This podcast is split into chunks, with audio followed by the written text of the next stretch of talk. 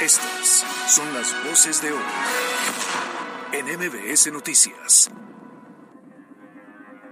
Como es la mala costumbre, siempre se inmiscuyen en asuntos que no les corresponden. ¿Qué le digo con todo respeto al señor Blinken del Departamento de Estado? Que hay más democracia actualmente en México que en Estados Unidos.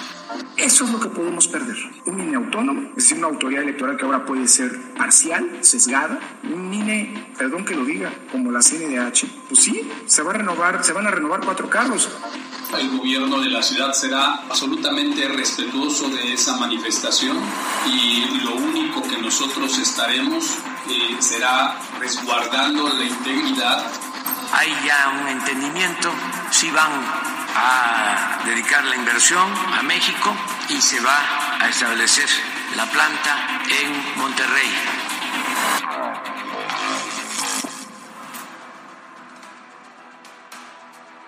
Un día como hoy, hace tres años, nos cambió la vida. Se anunciaba el primer caso detectado de COVID-19 en México. En un país, hay que decirlo, incrédulo sobre el virus, sin medidas de protección y mucho menos estrategia de contención. Sí, llegó a manos de autoridades inexpertas e ineficientes, que proyectaron una alerta sanitaria de un mes por mucho, ¿eh? Con máximo 30.000 muertos. Ya hablando de un escenario catastrófico, se decía 60.000. Aseguraban irresponsablemente que podíamos hacer nuestra vida normal. Podíamos abrazarnos, podíamos convivir, salir a la calle, que el detente nos cuidaría, que el cubrebocas no era necesario y que la Organización Mundial de la Salud exageraba. Nunca hubo seriedad en el tema. Se minimizó desde el comienzo y el resultado, el resultado es evidente. Hoy, 28 de febrero del 2023, a 1906 días de distancia, el SARS-CoV-2 es la pandemia más mortífera en la historia reciente, que en México cobró la vida de más de 331 mil personas según la cifra oficial del Sistema de Vigilancia Epidemiológica de Enfermedades Respiratorias. Aunque especialistas aseguran que la cifra negra, esa, esa que es la importante, es superior a los 800.000 defunciones. Hoy, el principal reclamo es a esas autoridades que dejaron morir a miles de mexicanos, que permitieron el casi colapso del sistema de salud, pero que hay que decirlo fuerte y claro, ¿eh? Y que el tiempo, ojalá, se los cobre igual que la justicia. Porque ese, que llamaban un simple catarro a tres años de distancia, no se ha erradicado, incluso sigue presente, sigue generando contagios y muertes. Y sí, hay cabezas claras, hay responsabilidades fincadas. Ojalá, ojalá quien en su momento fue el vocero, Hugo López Gatel, tenga repercusiones después de la pésima estrategia que generó que en México hubiera un colapso. El único reconocimiento, al menos de mi parte que puedo ver, es a los médicos y las médicas, a los enfermeros y las enfermeras, y a todos los trabajadores del sector salud, que ellos sí, ellos sí estuvieron en la primera fila del combate. Ellos sí dejaron su vida por luchar contra el virus. Ellos se arriesgaron, abandonaron familias y se volcaron para atender a todos los pacientes contagiados. A ellos sí, un aplauso de pie y nuestro mayor reconocimiento. A México, la solidaridad, porque yo sé que a tres años de distancia muchas personas perdieron familiares, amigos, compañeros y gente muy, muy cercana. Desde mi punto de vista, mucho por la inexperiencia y la ineficiencia de las autoridades ante la incredulidad de no recibir de manera correcta las recomendaciones de un sistema de salud a nivel internacional que sabía lo fuerte que venía el virus. En México se minimizó desde la cabeza, desde el presidente Andrés Manuel López Obrador, y a partir de ahí, estas son las consecuencias. Yo soy Carolina Gil y esto es MBS Noticias.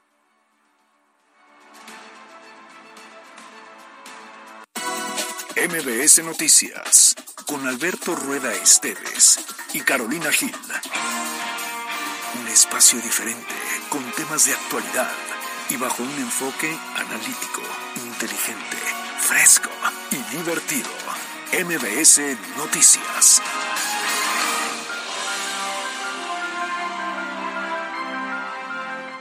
Primera llamada, segunda llamada, tercera llamada.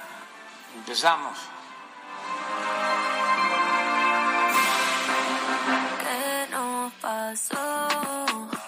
Que cuando estábamos bien se complicó. Que no queríamos tanto y ahora no. Cupido tiró la flecha y acabó.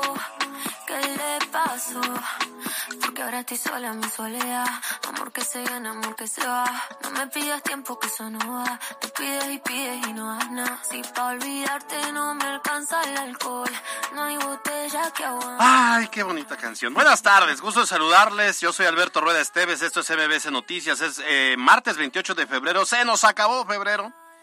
Es eh, de 28 de febrero de 2023, son las 2 de la tarde con 4 minutos y como cada tarde me da enorme gusto poder saludar a Carolina Gil. Alberto Rueda, qué gusto compartir este espacio contigo. Oye, esta canción qué buena es. Me viene a la mente rápidamente, creo que es Tini, ¿no? Y la Es canción se llama. Cupido, si no me equivoco. Cupido, y me encanta cuando dice Cupido la cagó. Ay, Dios, qué recuerdo. Ay, Dios, cuando Ay, ese. Cupido tiene Cuando chorrillo. uno sabe de esas cosas. Pero sí, sí me gusta, ¿eh? Hasta el ritmito me gusta. Y además esta cantante argentina que está haciendo un boom en México y que de por sí ya la conocíamos, pero que acaba de cantar con Nodal una canción Ah, claro, polémica sí, que sí, se sí, supone iba a ser con Belinda. Y creo que a partir de ahí ha tenido varias presentaciones en nuestro país y se me hace muy talentosa, muy guapa y, y- y buena la canción. Mira, nada más, ah, yo nada más veo que tiene bonita letra y buenos sentimientos. Ajá. Oye, Ajá. fíjate que ahora que hablabas de polémica canción, pues todos los que querían hacer una polémica canción pues, se quedaron cortos con Shakira. Pues, sí, no hay. que la sesión Sí, 53 claro. y luego con Monotonía y luego con la de Carol G. Sí, ya.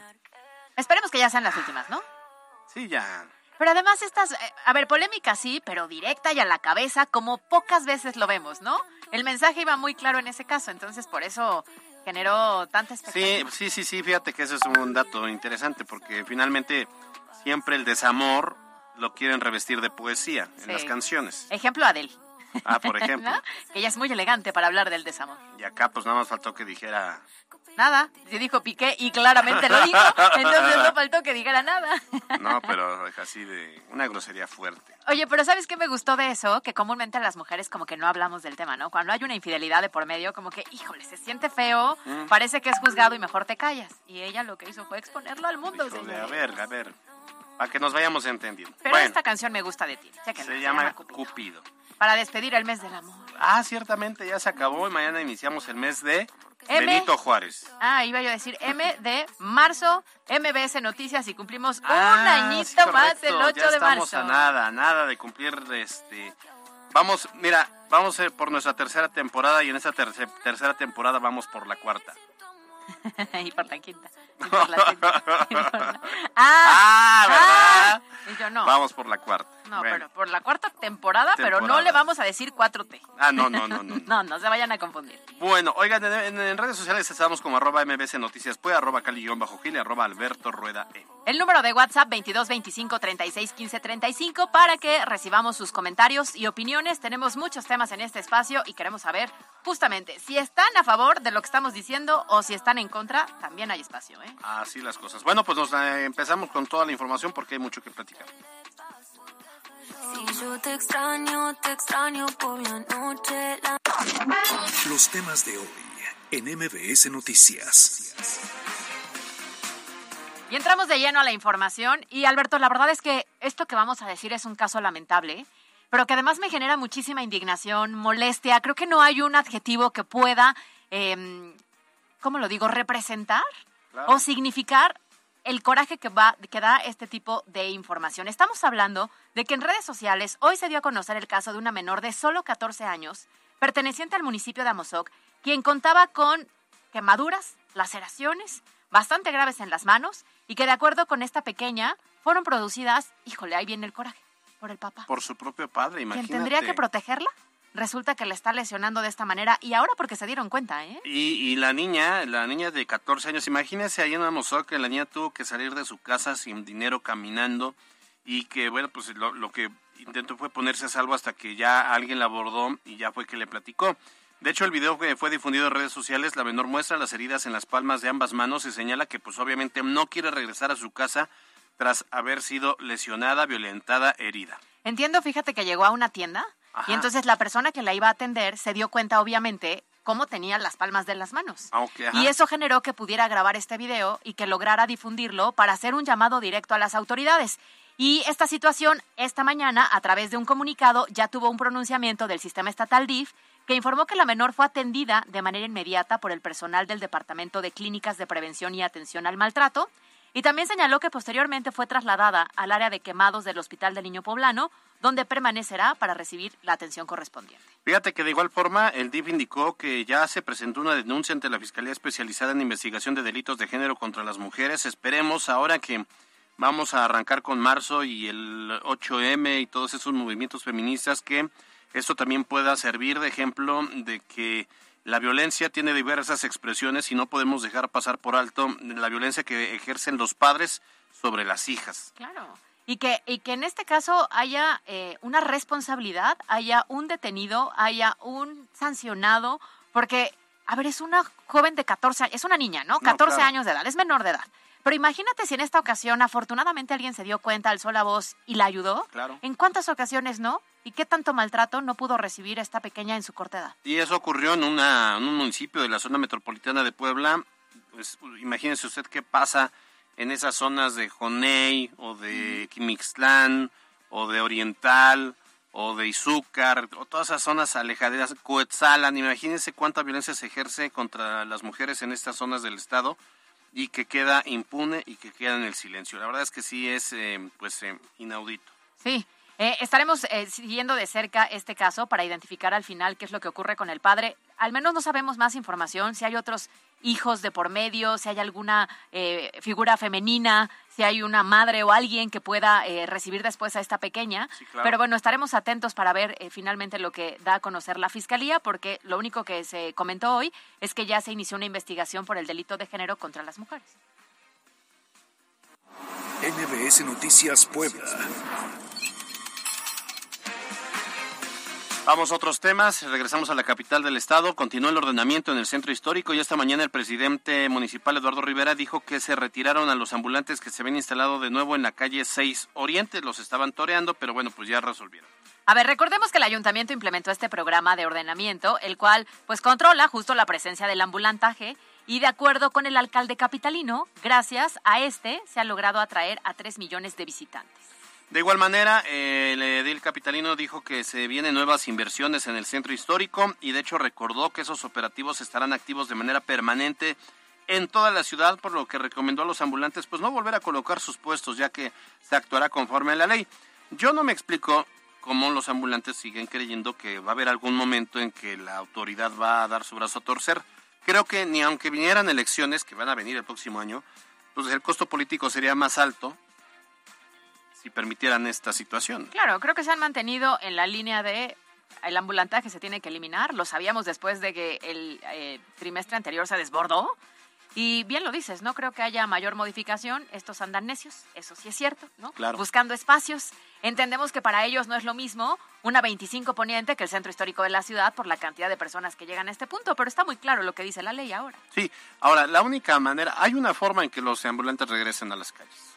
A ver. Que Claudia Rivera sea otra vez presidenta municipal. Ya me dijo un pajarito que está diciendo que quiere ser gobernadora para ver si le alcanza por lo menos a volver a competir. Imagínate lo que sería volver a competir por la presidencia municipal de Puebla. Oye, es que hay que negociar arriba, ¿no? Pues sí. Sí, por supuesto. Pero a ver, me parecería Híjole, bueno, todo se puede esperar de Morena. Claro, eso es un hecho, ¿eh? Eso es un Imagínate que dicen, bueno, pues este, hubo un piedra, papel y tijeras y ganó Claudia. Ajá, al azar, ¿no? Eh, ¿Contra quién va a competir? Bueno, pues están peleando la nominación Leobardo Rodríguez y, este Carvajal, un diputado de apellido Carvajal. Ajá, ándale, para que veas. Entonces, pues a ver, pero solo así regresarían los ambulantes. Y la inseguridad y todo eso. bueno, esperemos que no. bueno. Por otro, por otro punto, justo hablando de, de, el ayuntamiento y la capital poblana, a ver, hay que recordar que estamos terminando febrero, ¿no? Llegando marzo, sabemos perfectamente bien que eh, se celebra el Día de la Mujer. Así es. Y previo a esto empieza a haber marchas, manifestaciones que organizan distintos colectivos, que se suma eh, la ciudadanía como tal en favor de los derechos de las mujeres. Y Puebla no será la excepción, ya que en días pasados ya se han estado anunciando colectivos que recorrerán el centro histórico el 8 de marzo. Y ante esa situación, el alcalde, el, el gobierno municipal anunció que no existe ningún operativo contemplado para este día, que el ayuntamiento únicamente se va a encargar de garantizar que exista la libre manifestación. Así lo dijo Eduardo Rivera. El gobierno de la ciudad será absolutamente respetuoso de esa manifestación y lo único que nosotros estaremos eh, será resguardando la integridad de aquellas que se manifiesten y además que lo soliciten.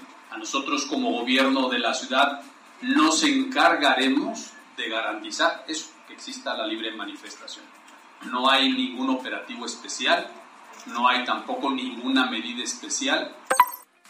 Bueno, creo que ya el tema de operativos eh, seguramente será el gobierno del estado el que los esté coordinando. De hecho, se, se hablaba ayer de, de el cuidado o la protección a los inmuebles. Eso provocó obviamente un debate de que dicen las mujeres, bueno, si así cuidan los inmuebles, pues entonces tendríamos que hacer nosotros monumentos para que también nos cuiden, ¿no? Pero eso ya vendrá por parte de la Secretaría de Seguridad Pública del Estado a través de granaderos que van a estar pues sí debe haber una, una, vigilancia, tampoco la autoridad policial debe estar ajena por cualquier cosa que pudiera llegar a ocurrir, por los cierres de las vialidades, creo que sí debería haber algún operativo eh, para, para informar a la ciudadanía por dónde va a pasar los contingentes, van a ser diversas marchas, algunos van a salir, creo que la mayoría van a salir del, del gallito, pero van a tener eh, destino diverso. Sí, o el centro de la ciudad de Puebla, ¿no? O la fiscalía. O, el Congreso. Exactamente. Entonces, pues habrá que. Pero bueno, la mayor concentración va a ser en el primer cuadro de la ciudad. Así Y como lo hemos visto, sí tendrá que haber un resguardo como tal para que esta manifestación se haga de manera pacífica, pero que se escuche. Porque, a ver, perdón, pero no ha cambiado absolutamente en nada de un año a otro. Es más, ni siquiera del 2020, que recuerdo que inició este movimiento con mayor fuerza para salir a las calles y hacer protestas, seguimos con feminicidios, seguimos con mujeres violentadas, seguimos con problemáticas para sentirte tranquila y poder salir a la calle a realizar tu día a día. ¿eh? Así es. Entonces vamos a ver la expresión de los grupos feministas en Puebla el próximo 8 de marzo. NBS Noticias Puebla. Ahora vamos a cambiar de tema, pasamos a los nacionales. Oye, ayer yo estaba ya entre sudando, agobiada, este, conflictuada, yo no sabía si se iba, se quedaba, qué pasaba, porque resulta que al final siempre sí. La armadora de vehículos Tesla sí se va a instalar en Nuevo León. ¿Te acuerdas que habían dicho que ahí no dijo el presidente porque no había agua? Pues es un revés al presidente, no estaba nada contento, son de esas declaraciones que tuvo que salir a dar, pero pues como no, no, en su mejor no, no. Dilo, dilo. No de buenas, no de buenas. A, fuerza, a fuerza, sí. Pero a ver, lo que llama poderosamente la atención es que, pues recordemos que el presidente en un primer momento, primero, Samuel García es el que dice va a llegar Tesla. Que no es de Morena, eso es importante mencionar. El movimiento ciudadano va a decir, ya, ya hablé, porque además, hay que decirlo, Samuel sí sabe hablar inglés. Entonces es más fácil que logre comunicarse eh, en el primer nivel sin que tenga intermediarios, porque no lo van a creer, pero de entrada para poder establecer una reunión donde haya un traductor, pues tiene que haber un papeleo por el tema de la confidencialidad y luego pues no es no fluye igual. Entonces él pudo tener esta comunicación y dijo va a llegar Tesla a Monterrey. Y entonces el presidente salió a decirle, a ver, no va a llegar a Monterrey. Va a llegar este sí a México, pero no allá porque allá no hay agua. Ese fue el pretexto. Que a ver, no es pretexto, es real. Mm. O sea, no lo hay, pero decían que la representación de lo que implicaba el agua para la armadora era mínima. Pues es que no van a, no van a construir, o sea, no va a aterrizar una cervecera o una refresquera. Claro, claro. El agua que necesitan para eh, la industria automotriz es agua tratada, no es agua potable. Como tal, claro. Entonces de ahí ya... Desechado el argumento. Desechado el argumento y pues se expuso porque eh, se nota que no tiene conocimiento. Ay, no, me digas no eso es que no haya quien le diga, hay quien le dice, solamente que él no quiere escuchar. no, bueno, la necedad. ¿Y, el interés, porque él lo quería mover hacia el centro del país. ¿A dónde? A la zona Estado de México, cerca del Chaifa. Ajá, ¿por qué? Pues para fines políticos. Pues eso, imagínate que hoy, hoy si hubiera llegado, si sí lo hubiera concedido Elon Musk, la planta en Estado de México, o en, eh, es que estaba entre Estado de México e Hidalgo, pero obviamente la quería jalar para... Estado de Hoy estarían diciendo, el logro de ellos. el logro de Delfina Gómez. Claro, y de la 4T. Y la campaña de Delfina Gómez iba a estar enfocada en Tesla. Porque se estaban robando la idea. Sí, claro. Y el acercamiento. Y bueno, pues ya al final, ayer hubo una comunicación y hubo una primera filtración donde dijo, se decía, no llegaron a un acuerdo, el presidente quiso presionar y quiso condicionar a Elon Musk de que aterrizara en el centro del país o pretexto del agua. Y pues Elon Musk dijo, a ver, a mí no me van a estar condicionando porque además ya lo decía yo en una de mis columnas en Milenio, pero ciertamente Puebla ya también es un clúster automotriz. Tenemos Volkswagen, va a venir una inversión de eh, carros eléctricos para el mercado norteamericano de Volkswagen y tenemos Audi. El tema es que En Monterrey, en el norte, también hay un clúster de este, automotriz importante, desde Chihuahua, Coahuila y el propio Nuevo León. Y la cercanía con Estados Unidos, que evidentemente era un punto importante. Y luego, a ver, ¿quieres presionar? Al hombre más rico del mundo. Porque hoy ya se dijo que volvió a ser el hombre más rico del mundo. Entonces tú dices. Subieron las acciones de. Pues, sí, claro. Pues, ¿Cómo? ¿Con qué? Y entonces ayer dijeron: no, no, no, no, no, no. Siempre sí va, siempre sí se va a aterrizar la inversión. Este, sí va a quedar en México. Y ya mañana les decimos dónde. Porque pues también el. Miren, esto, esto como sea, le están pasando cosas tremendas en Tamaulipas. Hubo un enfrentamiento entre civiles y el ejército. Y pues al presidente, como sea esto, le ayuda para jalar la agenda y, digo, elige los temas menos peores. Entonces, pues hoy decidió subirse al tren para hablar del tema de Tesla y no hablar de los temas que verdaderamente preocupan al país. Por supuesto. Y a ver, ya lo estábamos comentando, ¿no? Él había dicho que a Nuevo León no, porque había una escasez de agua, pero ya hoy tuvo que salir a decir otra cosa. Ya hoy el mandatario señaló que se generaron condiciones y compromisos que van a proteger el agua a corto y largo plazo. De esta forma lo dijo hay ya un entendimiento, si van a dedicar la inversión a México y se va a establecer la planta en Monterrey con una serie de compromisos para enfrentar el problema de la escasez de agua. Ellos van a ayudar en este sentido. Bueno, y sigue estirando un poco y un poco y un poco porque el anuncio oficial y la aclaración de los compromisos creados en torno a la instalación de, de Tesla se van a conocer mañana por parte de los directivos y por el gobernador de Nuevo León, Samuel García. Sin embargo, el presidente adelantó que uno de ellos es el uso del agua reciclada en todo el proceso de fabricación y pintura de los vehículos. Pues sí, mira, por su parte, el gobernador Samuel García celebró esta decisión, pues cómo no. Pues mira, en redes sociales publicó así su tuit, decía, ganó México, ganó, ganó Nuevo León, ganamos todos. Fíjate que el presidente ya estaba muy acotado, o sea, eh, traía ya encima un tema de crisis que pudo haber detonado. Si se hubiera ido finalmente Tesla a Austin, Texas, pues habría sido una pérdida multimillonaria. Que, ayer era el rumor.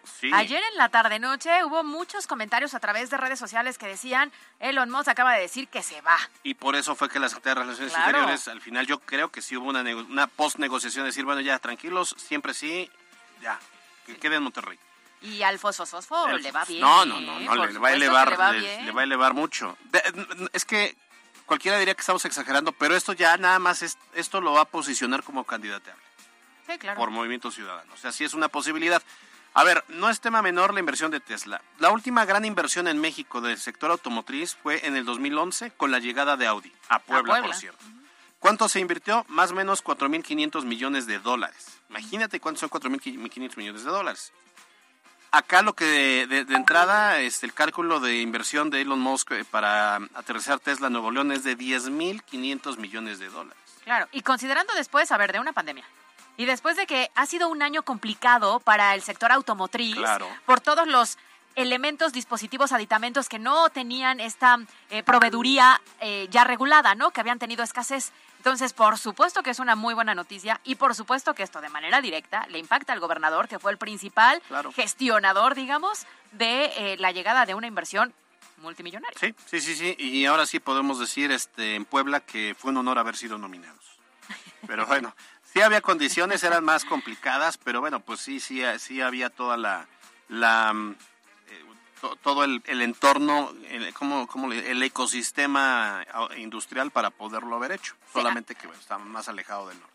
No, y pues, o sea, sí lo había, pero no hubo el acercamiento ni había como las credenciales como tal, ¿no? O sea, a ver, sí tenemos la infraestructura, sí tenemos el clúster, me queda claro, pero evidentemente el contacto directo lo generó alguien más justo para que llegara a su entidad, ¿no? a menos que hubiera sido capricho del presidente y aún así yo creo que estábamos como en la tercera posición. Sí, sí, sí, sí. Bueno, ya también se había subido Tlaxcala y Veracruz, ahora. Primero Puebla. Pues sí, totalmente. NBS Noticias Puebla. Y para cerrar los temas de hoy, fíjese que durante el fin de semana, pues esta segunda marcha en defensa del INE no fue tema solo para México o que se ha estado debatiendo en México, sino que de igual manera el Departamento de Estado del Gobierno de Estados Unidos emitió su postura. A ver, por un lado, Brian Nichols, quien es el subsecretario de Estado, mostró su apoyo al movimiento tras señalar que el gobierno de Estados Unidos apoya a las instituciones electorales y judiciales de México. De igual forma, a través de un comunicado, el departamento destacó la importancia de la dependencia de dichos organismos al ser una piedra angular de la democracia. Señaló que por esta razón seguirían de cerca las reformas electorales de México. O sea, lo que ya están diciendo es, vamos a analizar con, con lupa cómo vienen estas reformas secundarias para después vertir una opinión. Lógicamente esta situación no fue del agrado pues, del presidente, Andrés Manuel López Obrador, y es por esto que esta mañana pidió al departamento del país vecino no meterse en la vida política de México y dijo que mejor se ocupen del conflicto peruano donde se destituyó a un presidente de manera injusta. Como es la mala costumbre, siempre se inmiscuyen en asuntos que no les corresponden. ¿Qué le digo con todo respeto al señor Blinken del Departamento de Estado que hay más democracia actualmente en México que en Estados Unidos y que en vez de estarse metiendo, pues que se ocupen de lo que está pasando en el Perú. A ver qué tiene que ver. Bueno, es pues que, en el Perú, ¿qué? es que él decía que el embajador de Estados Unidos en Perú fue como el principal asesor y quien metió mano de cierta manera para quitar al anterior presidente y que había sido de manera injusta, ¿no? Entonces por eso los está metiendo en este conflicto, porque según él, mucho de lo que está ocurriendo en Perú va desencadenado de la mano de Estados Unidos. Yo no me explico por qué. A ver, el presidente sale muy bravo a hablar de Estados Unidos en las mañaneras. Pues si lo tuvo tres días enfrente en la cumbre de, de los líderes de Norteamérica, ¿por qué no se lo cantó ahí? Híjole, es que ahí le faltó, espérate, déjame ver cómo lo... no, 50 pesos el kilo. Exacto, exacto, ándale, ándale, eso, eso faltó, eso faltó. Bueno, pues ahí está. Lo cierto es que, a ver, eh, el tema de, del INE es grave, tanto que, pues sí, obviamente ya están in- in- in- interviniendo. El, está mal, yo no estoy de acuerdo que el gobierno de Estados Unidos esté, eh, tenga esta política injerencista, pero bueno, pues ciertamente eh, es algo que preocupa. Ya lo decíamos hace mucho tiempo que a Estados Unidos no le conviene tener en, como vecino del sur un país con un gobierno dic- dictatorial. Claro, y pareciera que hacia allá vamos. ¿eh? Pa- pa- pareciera. Pero bueno, pues a ver qué pasa y esto va a seguir dando de qué hablar. Eh, ya el tema, recordar que la reforma electoral, el Plan B, ya fue aprobado por el Senado y que en todo caso ya está en cancha de que el- la Suprema Corte de Justicia de la Nación, el Poder Judicial, para poder eh, eh, declararlo inconstitucional. Habrá que ver qué ocurre. No hay un plazo todavía estipulado, pero estaremos atentos.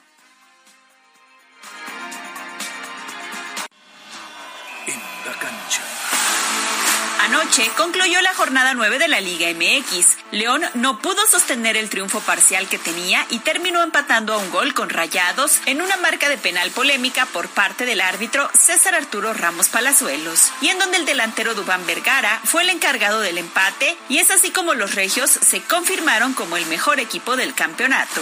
Para MBS Noticias, Miriam Lozada. Escucha nuestro podcast en Spotify, Facebook, Caro Gil.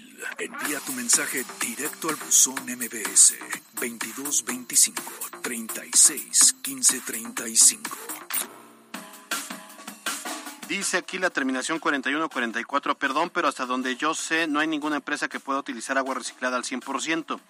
Yo sí les recomiendo informarse con profesionales en el tema para hacer sus comentarios. Nuevo León sí tendrá que hacer algo complejo con ese tema. No, ya de hecho se ha, se ha dado a conocer que ciertamente, o sea, no se requiere agua potable, sino agua tratada para los procesos industriales. No solamente en el tema automotriz, sino hasta en el tema textil son procesos eh, donde la- el gran porcentaje del agua que se utiliza pues es agua tratada. Oye, Ana Figueroa Machorro dice, excelente martes a todos en cabina, disfrutar el último día de febrero.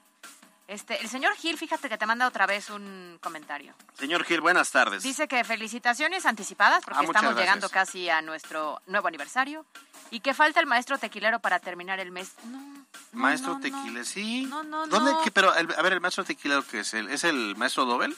No tengo idea. ¿O es un, Yo nomás vi es un tequila. lugar para reuniones? Espérate, yo este, nomás de vi trabajo? tequila, el señor Gil y tú y dije, no es buena opción. Ah, ok, sí, sí, sí, sí, son, eso es donde se generan, es como un departamento creativo.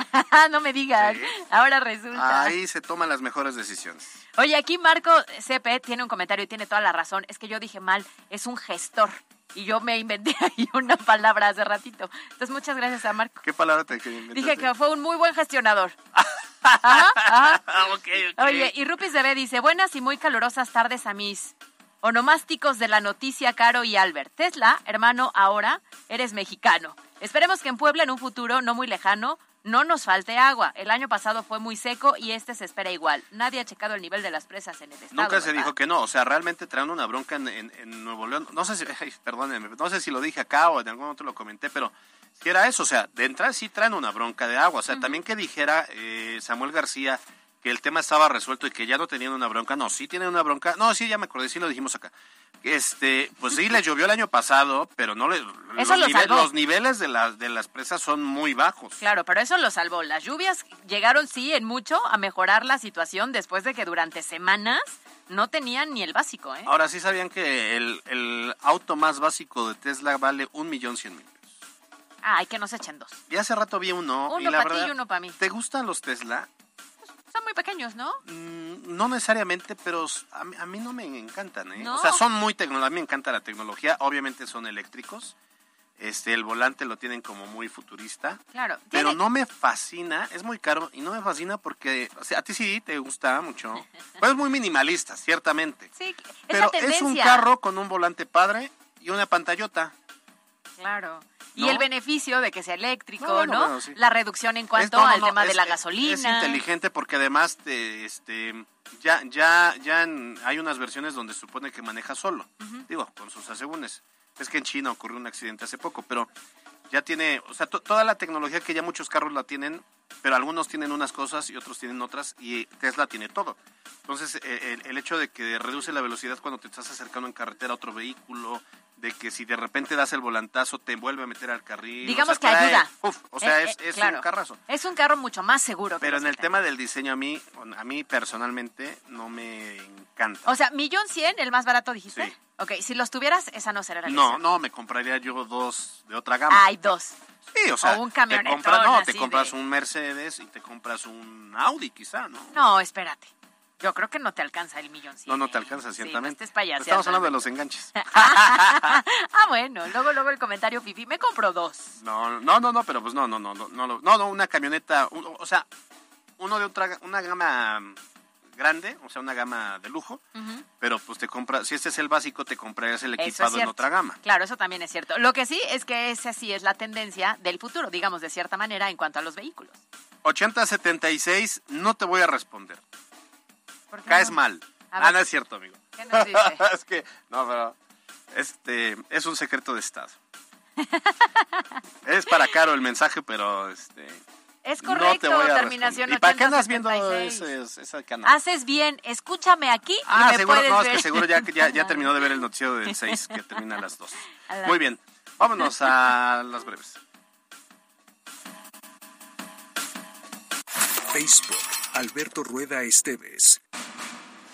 Las breves de MBS Noticias. Con una bolsa de 75 millones de pesos, el presidente municipal de Puebla, Eduardo Rivera Pérez, presentó la convocatoria para la primera ronda del programa Créditos Contigo, a través del cual se ofrecerán hasta 3 mil apoyos que podrán ser de hasta 25 mil pesos. Avanzan las,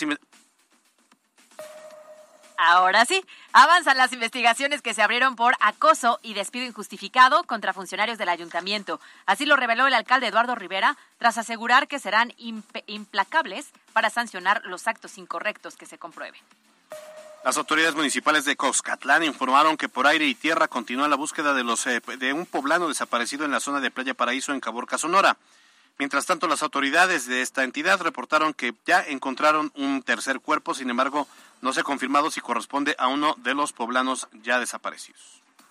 La Secretaría de Educación Pública informó a partir de mañana 1 de marzo iniciará de forma presencial la preinscripción en los niveles de educación básica para el ciclo 2023-2024. En febrero se acumuló un registro de 197 mil preinscritos. El Instituto Mexicano del Seguro Social en Puebla informó que este año se busca superar la cifra de trasplantes del año pasado cuando realizaron entre 90 y 100 trasplantes renales y es que en la actualidad hay una lista de espera de 1.800 pacientes. Luego de que se evidenció a través de redes sociales que fueron encontrados colchones llenos de chinches en el Hospital de la Margarita, el diputado federal Mario Riestra insistió en la urgencia de que se inicie la construcción del nuevo hospital para finalmente sustituir el de San Alejandro. En temas nacionales, la secretaria de Relaciones Exteriores lamentó que Perú retiró a su embajador en México luego de que el presidente López Obrador se lanzó contra el gobierno de aquel país por defender al destituido Pedro Castillo. Sin embargo, también dio a conocer que sí mantendrá la representación diplomática y consular. En información internacional, al menos 650 mujeres estudiantes de Irán fueron envenenadas con gas tóxico, según lo confirmaron autoridades de aquel país. Afortunadamente ninguna ha muerto, pero decenas de jóvenes han tenido que ser ingresadas a hospitales con problemas respiratorios, náuseas, mareos y fatiga.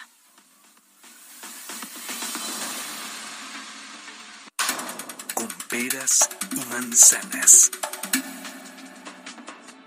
Son las 2.38. Fíjense que pues ya desde mayo del año pasado, ya vamos a ser un año del asesinato del feminicidio de la activista y abogada Cecilia Monzón. Eh, de ahí surgió pues una iniciativa que hoy se, se ha denominado Ley Monzón para obviamente referirnos o hacer eh, tener en, en, mente lo que provocó pues este feminicidio y luego las implicaciones que ha tenido con el hijo que quedó huérfano. Y también hace ya más de un año en Oaxaca, una saxofonista pues fue lesionada con ácido y eh, mucho se ha hablado sobre el tema del agresor. Incluso hace dos semanas había ya un amparo que estaban a punto de concederle para que cambiara eh, de, prisión preventiva a prisión domiciliaria, etcétera. Y, y, esto ha levantado, pues obviamente, el debate. Y en cada uno de los congresos ha habido por lo menos una valiente, generalmente siempre es mujer que es más sensible a estos temas, que impulsan algún tipo de leyes para poder prevenir que esto vuelva a ocurrir. Y ayer lunes en Comisiones Unidas de Procuración e Igualdad de Género se aprobaron ya por fin en Puebla la ley ácida y la ley Monzón. Y para platicar de este tema con, penas, con peras y manzanas, de verdad nos da muchísimo gusto tener en este espacio a la diputada Mónica Silva. ¿Cómo estás? Muy bien, Caro, muy contenta de estar aquí. Alberto, muchas gracias por el espacio y la oportunidad de socializar, como bien menciona, un día histórico ayer para Puebla, un día histórico para las mujeres y la realidad que hoy eh, vivimos es que tenemos una aprobación en comisiones, tanto de la ley ácida como de la ley Monzón, y esperemos que el próximo jueves tengamos ya la realidad en la normativa poblana y que sea una, una, pues, una votación por unanimidad. A ver, si nos ayudas a desmenuzar una por una, ¿en qué consiste primero la ley ácida? La ley ácida, me parece bien. La ley ácida al final es, como bien lo mencionabas, deriva de un caso que se da con la saxofonista del estado de Oaxaca, en donde desafortunadamente, pues únicamente se encuentra tipificada la violencia de este tipo dentro del esquema o del delito de lesiones en el Código Penal de Oaxaca. Okay. En nuestro código sucede exactamente lo mismo hasta el día de hoy.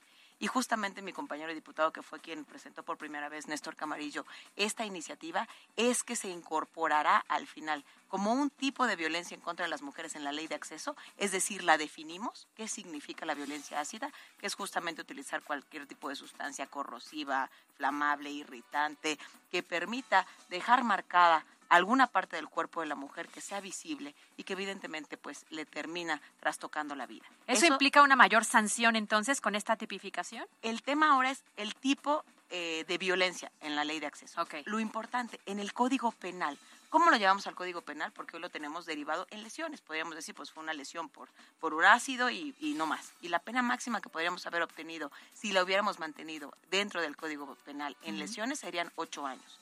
Pero cuando se trató el tema en diversas mesas de trabajo, se habló de llevarla a tentativa de feminicidio. ¿Por qué? Porque la realidad es que cualquier mujer que queda marcada de por vida, que no puede nuevamente acceder a un trabajo porque no te contratan ante una situación que tienes que estar permanentemente en temas de salud, porque todos los temas de estas mujeres que están sufriendo este tipo de violencia, que sufrieron este tipo de violencia, se someten a cirugías para reconstruir claro. eh, su, su, vista, la vista, el, el, el, la faz de su, de su sí, rostro. Todo es literalmente un calvario. A esto le sumamos no trabajo, no salud, posiblemente no volver a encontrar pareja, posiblemente el estigma social, que eso tampoco te lo puedes quitar. La propia encima. estabilidad emocional. Literalmente. Y cuando tenemos todo este, este cúmulo de realidades ante una mujer, que cierto es que no le arrebataron la vida, podemos decir que realmente se encuentra muerta en vida. Por fortuna no le arrebataron la vida, porque pareciera que la intención era esa. Esa es justamente claro. la tentativa de feminicidio. Justo. Por eso es que lo incorporamos dentro del Código Penal como tentativa de feminicidio, pudiendo alcanzar de 26 a 40 años quien se atreva nuevamente a siquiera pensar el poder eh, rociarle ácido o cualquier sustancia corrosiva a una mujer. Sí, que, que me parece incluso igual de grave, eh, eh, porque aquí quizá al, al, arrojar el ácido no estás pensando en que el ácido realmente pueda terminar con tu vida, ¿no? Pero imagínate el lesionar tu rostro de por vida y como decía la diputada, pues es estar muerta en vida. Claro. Eh, eh, eh, hay, hay, ataques más directos que sí pueden arrebatar la vida de manera directa y más contundente, pero acá se trata de hacer precisamente ese daño, digamos, calculado. Calculado y la realidad es marcar a la mujer por razón de género en el hecho de decir literalmente, pues no eres de mía, no eres de nadie. Es una realidad que dentro de esta objetivización de las mujeres, ¿no? De decir, bueno, tú me perteneces, eres de mi propiedad y ya no quiero estar contigo, entonces literalmente como, como diríamos en, en, el kinder, ¿no? Los niños marcan su paleta y dicen, esta es mía. y entonces, ante esta realidad, la vida de las mujeres se vuelve un calvario tremendo y hoy, afortunadamente, lo tenemos como tentativa de feminicidio, como un delito grave y bueno, pues esperemos que esto también sea sin duda una, un referente a nivel nacional para que pueda replicarse en otras entidades, para que no le suceda justo como a la saxofonista ahora, que tenemos la posibilidad de que pueda irse a un arresto domiciliario. Claro, y que además sabes que puede estar a los ocho años, a lo mucho, libre eh, la persona que te agredió. Y sin problema, libre y rehaciendo su vida, sí, sí. ¿no? Y al final tú te quedas de por vida marcada. marcada. Antes de que pasemos a la ley Monzón, en cuanto a la ley ASIDA, ¿cuál es la sentencia? ¿Cuáles son las sentencias eh, de, de cárcel? 26 a 40 años. Esa es la tentativa de feminicidio y justamente el agravante por utilizar algún tipo de sustancia corrosiva, evidentemente irritable, ácido. Muy bien. Ahora nos vamos entonces a la ley Monzón, ¿no? Que justamente esta es una ley que cuando yo empecé a ver el tema, porque involucra a los hijos, yo dije, oye, por sentido común, ¿no? El problema es que el sentido común no estaba en las leyes. Entonces, platícanos eh, de, qué, de qué trata este tema. Claro, lo acabas de decir tal cual. Cuando uno se pone a revisar la ley, dices, ¿cómo? ¿Cómo es posible? O sea, es real que por una persona que perdió a su madre a manos de su padre, la ley marcaba que forzosamente la patria potestad y la custodia, mi cuidado queda en sus manos siendo un hijo. Del papá que había generado. Del papá que mató a tu mamá, que te, que te arrebató a tu mamá. Y decías, ¿cómo es posible que esto pudiera suceder? Esa era la realidad que estaba sucediendo, bueno, que sucede hoy día en nuestra entidad, la vigente al día de hoy, esperemos que el día jueves y una vez que sea publicada ya cambie esta realidad para las infancias en orfandad por feminicidio, pero hasta el día de hoy así sucedía. Hoy seguramente tenemos a niñas y niños y adolescentes conviviendo con su progenitor que le arrebató la vida a su madre. Wow.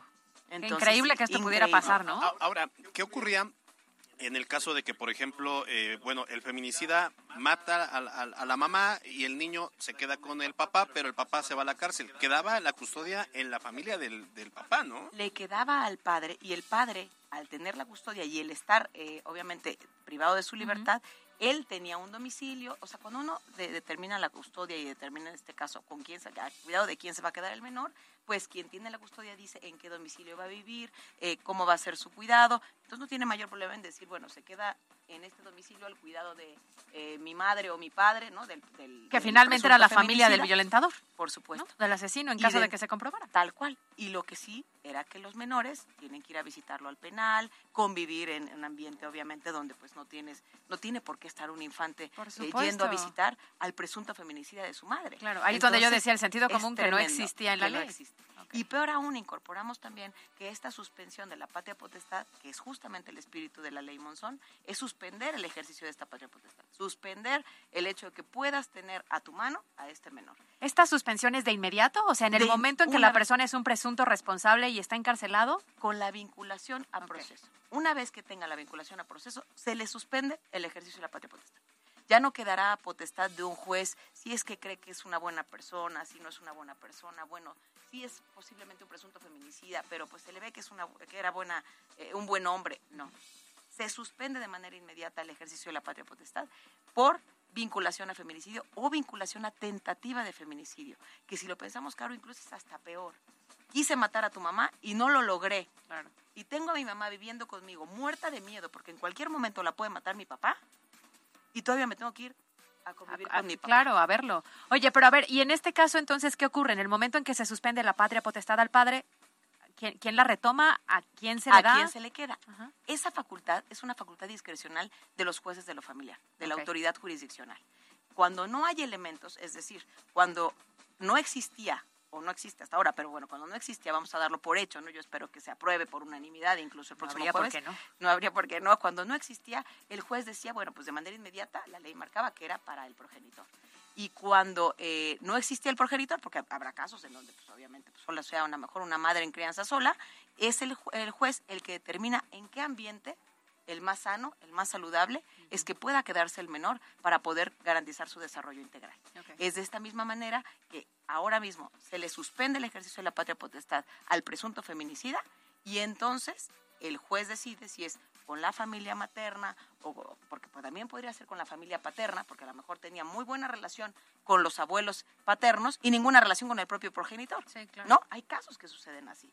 Al final el juez tiene esa facultad discrecional de poder encontrar el mejor espacio es una responsabilidad velar por el interés superior del menor y eso es justamente lo que hacen las autoridades jurisdiccionales. Por, último, estamos platicando con la diputada del PT, Mónica Silva, que además es presidenta de la Comisión de Gobernación del Congreso. Ah, oye, diputada, había una, mm, una propuesta complementaria que tenía que ver con el patrimonio del feminicida y que pues ya prácticamente este patrimonio pasara a manos del menor. ¿Se logró incluir o no? No se incorporó porque la realidad es que si nosotros hiciéramos el aseguramiento de todos los bienes del presunto feminicida para garantizar alimentos a evidentemente las víctimas de ese feminicidio, estaríamos posiblemente dejando fuera a otros acreedores alimentarios. Es decir, que tuviera otros hijos u otras hijas en una relación anterior, que tuviera a lo mejor dependientes económicos, llamémosle padres, llamémosle alguna persona con discapacidad, y que no pudiéramos dejarlos en una circunstancia de indefensión. Esa es una facultad que tiene el juez, ya se encuentra contemplada en nuestra normativa y por eso es que no fue incorporada como tal. Tenemos la total seguridad de que dentro de nuestro Código eh, Civil tenemos la posibilidad de encontrar la manera de asegurar los bienes para garantizar los alimentos sin necesidad de que tengamos que hacerlo de manera tajante para poder posiblemente violar los derechos humanos de otro menor. Me, llamó mucho la atención que ayer en el debate dentro de la comisión salió un diputado a decir, no, pero no le llamen ley Monzón porque este, es importante que sea general. No, o sea, se llama ley Monzón como se llama ley Olimpia, como se llama ley Agnes, pues para visibilizar eh, y entender de manera más clara y que las mujeres y las eh, posibles víctimas tengan eh, una idea, una referencia sobre de, dónde surge y un ejemplo muy claro del por qué se está legislando al respecto. Entonces, me da mucho gusto, felicidad diputada, que bueno, pues por fin eh, yo nada más preguntaría una última cosa. ¿Por qué se tardan en el Congreso tanto? Porque la ley Monzón eh, se propuso desde mayo y prácticamente a ocho, a diez, ocho meses, pues se está aprobando. ¿Por qué tardan tanto? La realidad se presentó en julio. El feminicidio sucedió en mayo y se presentó en el mes de julio. Realizamos mesas de trabajo, realizamos un cabildeo previo. Necesitamos que los 41 diputados y diputadas pues nos garanticen que van a, ir a favor de esta iniciativa. Porque si la sometiéramos inmediatamente sin realizar todo esto previo, podríamos vernos ante una situación que se votara en contra y que no se volviera una realidad para Puebla. Claro, claro que quisiéramos que todo se acelerara y que fuera lo más rápido posible, pero hay una cantidad de iniciativas en el Congreso que cada una requiere su tiempo, requiere su espacio, pero afortunadamente hoy es una realidad, ya tenemos aprobadas ambas en comisiones y esperemos que el día jueves tengamos la realidad de que en Puebla tengamos ley Monzón y ley así. Esperemos que así sea. Yo creo que no habría por qué no hacerlo. Esta voluntad política que de pronto se dice, falta voluntad política. Aquí creo que no falta nada, que están todos los elementos dados. Es muy lamentable que se tengan que dar este tipo de casos para visibilizar estas problemáticas, ¿no? Porque son mujeres o que quedaron marcadas o mujeres que perdieron la vida y que todo eso fue el parteaguas para que pudieran proteger a partir de este momento a las otras mujeres que aquí estamos o a los hijos de, eh, de, las parejas, ¿no? Tal cual. Yo creo que aquí lo importante es darnos cuenta de la preocupación de estar siguiendo eh, definiendo nuevos tipos de violencia en contra de las mujeres. Implica que tenemos que reforzar y fortalecer todo el esquema de protección de este derecho humano de las mujeres a vivir sin violencia. ¿Por qué? Porque si seguimos y seguimos y seguimos es porque se sigue eh, violentando a las mujeres en los espacios tanto públicos como privados. Y de la misma forma, bueno, pues pensar en que las víctimas indirectas la hemos, las hemos olvidado en muchas ocasiones. Pensamos sin duda en la víctima eh, de violencia, que en este caso somos las mujeres, pero ¿qué sucede con sus hijas, con sus hijos? ¿Qué sucede con sus padres, con sus madres que también, evidentemente, viven violencia colateral o de manera indirecta por parte de, este violentador. Muy bien. Muy bien, pues gracias, diputada Mónica Silva, eh, por esos minutos en MBS Noticias. Muchísimas gracias a ustedes por el espacio. Buena tarde. Buena tarde.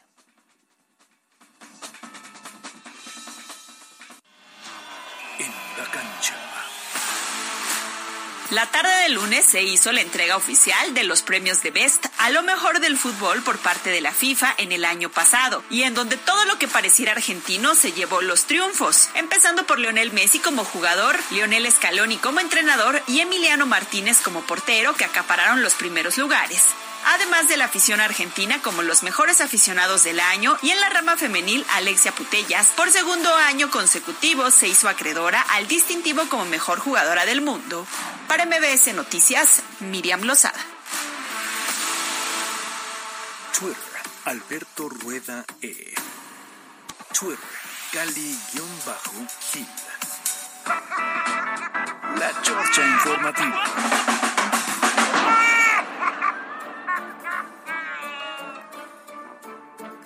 Bueno, ya, nos vinieron a regañaron, regañar. sí. Todo iba bonito. La verdad es que ya me voy. No, no me voy. Pero ya me regañaron. Pero tienen razón. Qué bárbaro. Por no andar monitoreando aquí a la productora. ¿Qué ma- Sí, Dicen esa productora. mucho. Debería aventar este. ¿Cómo se Borradores. Exacto. Así de madres, como hace Sí. años. No, eso ya no se puede, ya no se puede. ya. Ya es Bueno, ¿y qué? Ya se está terminando el mes y luego, ¿qué vamos a hacer Pues de festejo para el 8 de marzo? Pues este, facturar lo que tenemos pendiente porque sí, no, valió. Que nosotros ya vamos a cambiar de mes. ¿Te gusta marzo? Pues me da igual, o sea. A mí no, a mí sí me No me lo gusta. puedo brincar, no puedo decir, no, a mí es marzo no me gusta, mándenme Es abril ya. diferente, es diferente. En marzo empieza la primavera. En marzo hay un puente largo. En sí. marzo nosotros cumplimos un aniversario más. Ah, sí, cierto. Pues, por solo por eso me gusta. Ah, solo por eso. Ah, pues Ay, sí. Alberto Rueda. O sea, todos los meses te gustan igual. Pues todos los meses tienen 28, por lo menos tienen 28 días todos los meses. A mí todos los meses me gustan siempre y cuando cada quincena cobre. Pero la realidad es que no, si hay meses que prefiero. No hay, no hay un mes que digas, ay, se brinca el 14 y no hay quincena. No, bendito Dios, no. son. No, no, no. Oye, luego estaba yo viendo que, eh, bueno, la mayoría de las empresas te pagan, hoy te pagan la quincena como quincena. Pero ya vi que unas sí pagan, te descuentan los dos días que no chambeas. Aquí no. Creo o sea, no, no, no, aquí sé de dónde hables. ¿Aquí? No, no, no. Aquí no, ¿eh? Te No, no, aviso. no, es un caso mío, o sea. No, no, ¿qué es eso? Pues si yo no, yo no dejo de trabajar, el mes es el que no me lo permite, porque yo dispuesta estoy para aventarme 31 días en cada mes si es necesario. Eso sí, ya, ya que, ya que este, el mes no lo permita, pues el calendario no lo permita es otra cosa, ciertamente. Oye, ¿qué crees que ahora sí estoy monitoreando y ya nos vamos? Ya nos vamos. Bueno, nos vamos. Gracias por su preferencia. Gracias a Pie Grande en los controles. Gracias a Mariana López en la producción. A Yasmita Mayo en la jefatura de información. Pues, Caro Gil, nos eh, escuchamos y nos vemos mañana. Mañana tú y yo nos vemos hasta marzo. Hasta marzo, si no bien nos va. Así es que disfruten la tarde de martes.